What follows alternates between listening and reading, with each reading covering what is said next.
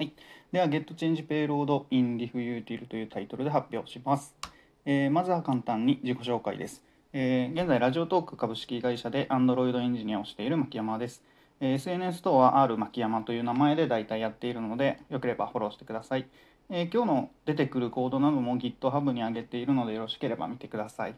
えー今日の主題は、えーリストの差分更新についてです。えまず iOS エンジニアの方も多いと思うので Android におけるリスト表示を簡単におさらいします。えーまずは ListView とあ RecyclerView というウィジェットをレイアウトに追加します。そこに縦一列や横一列といった配置方法を LayoutManager を通じて指定します。え最後に ViewHolder の生成とデータのバインドを行うアダプターを実装し RecyclerView にセットします。えかなりざっくりですがこれでリストが表示できます。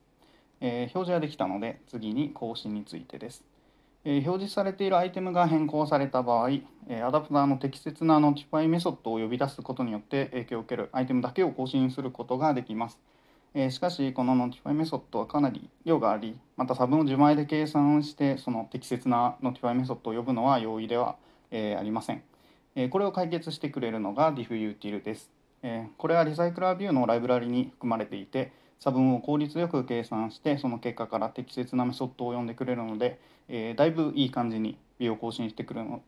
してくれるので非常に便利です。えーこれには2つ、diffutil には2つのアブストラクトなコールバッククラスがあり、えーどちらかを使う形になります。えー一つはそのまま名前そのままコールバックで、えー最小で4つのメソッドを実装するのみで使うことができます。もう一つは、えーアイテムの差分計算のみを担う ItemCallback です。今回は簡単のためにこちらを用いて説明を進めます。えー今日のメインの Get Change Payload メソッドもここで出てきていますが、えーまずは2つの abstract メソッドについて説明します。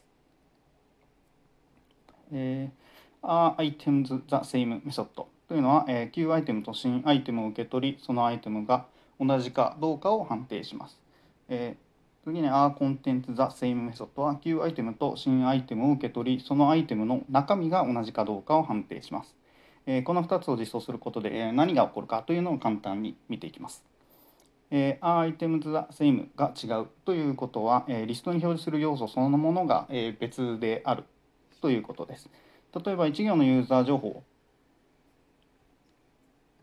あ、本当ですか。ちょっと調整してみます。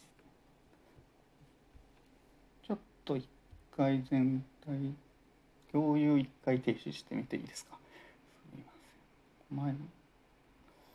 あった。いけた。いえ、すみません。ちょっと前も同じようなことがあった気がするので。これで大丈夫そうでしょうか？映ってますでしょうか？はい、すみません。ご迷惑をおかけしました。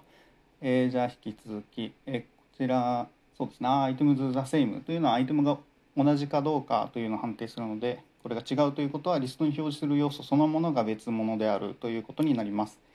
えー今は GIF 画像が見えていると嬉しいのですが、えー例えばある1行のユーザーの情報をまるっと別のユーザーに置き換えたという場合は、えー別のものというふうに判定されます。え例えば ListAdapter では削除しし追加したというふうに notify メソッドが呼ばれているようでした。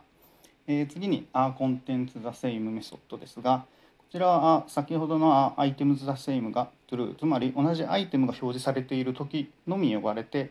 そのアイテムの中身が同じかどうかを、判定しています。例でアイテムの画像が変わったりお気に入りの状態が切り替わったりした時を示しています。えー自風がうまく見えるといいのですが一見適切に更新しているように見えますが、えー実はお気に入りの状態が変わった時に画像や文字も少しだけちらついています。えーこれは Are Content the Same によって中身が変わったことを通知しているものの、えーどのフィールドが変わったかを知らせていないためデータを全て再バインドしているためになります。えーこれを解決するのがやっと今日の本題である Get Change Payload になります。えこれは返り値として何が変更されたかという情報をオブジェクトとして返せるので、え更新の際に細かい制御が可能になります。えここからは、え駆け足になりますが具体例として先ほどのようなユーザーのリストを表示する際の実装を紹介します。ユーザーのモデルは ID とイメージ URL、えー、is フェリバリと持つ簡単なものとします。えー同じモデルかどうかを判定する Are Items the Same では今回は ID の1のみを見れば良さそうです、えー中身が同じかどうかを判定する Are Contents the Same では equals で比較しています。次に、えー、Get Change Payload では何が変更されたかを判定しその結果に応じて適切な payload オブジェクトを返却しています。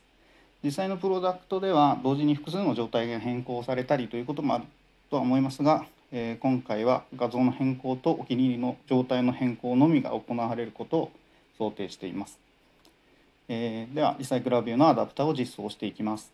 えー今回 Android X に含まれているリストアダプターを利用しています、えーリストアダプターは先ほど紹介した Android コールバックを使って内部的に差分更新をうまくしてくれるので便利です。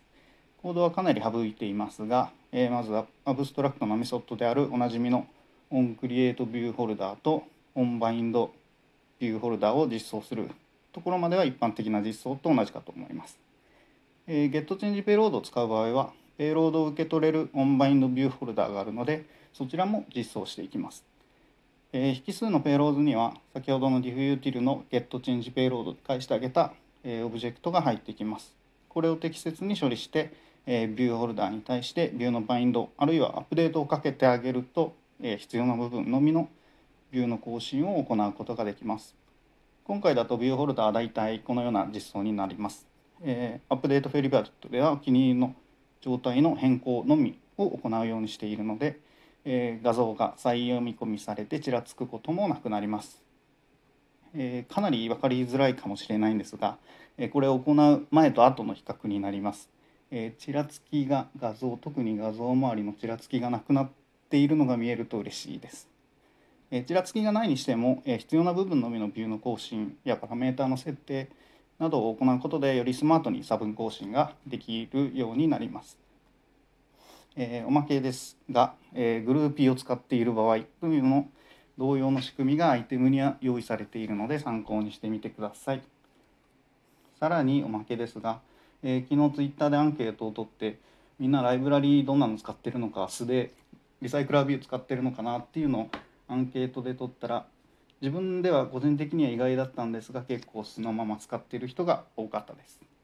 えー最後にまとめです。IfUtil を使うことで差分更新が、えー楽になり、さらに getChangePayload を使うと差分更新を細かく制御することができるという発表でした。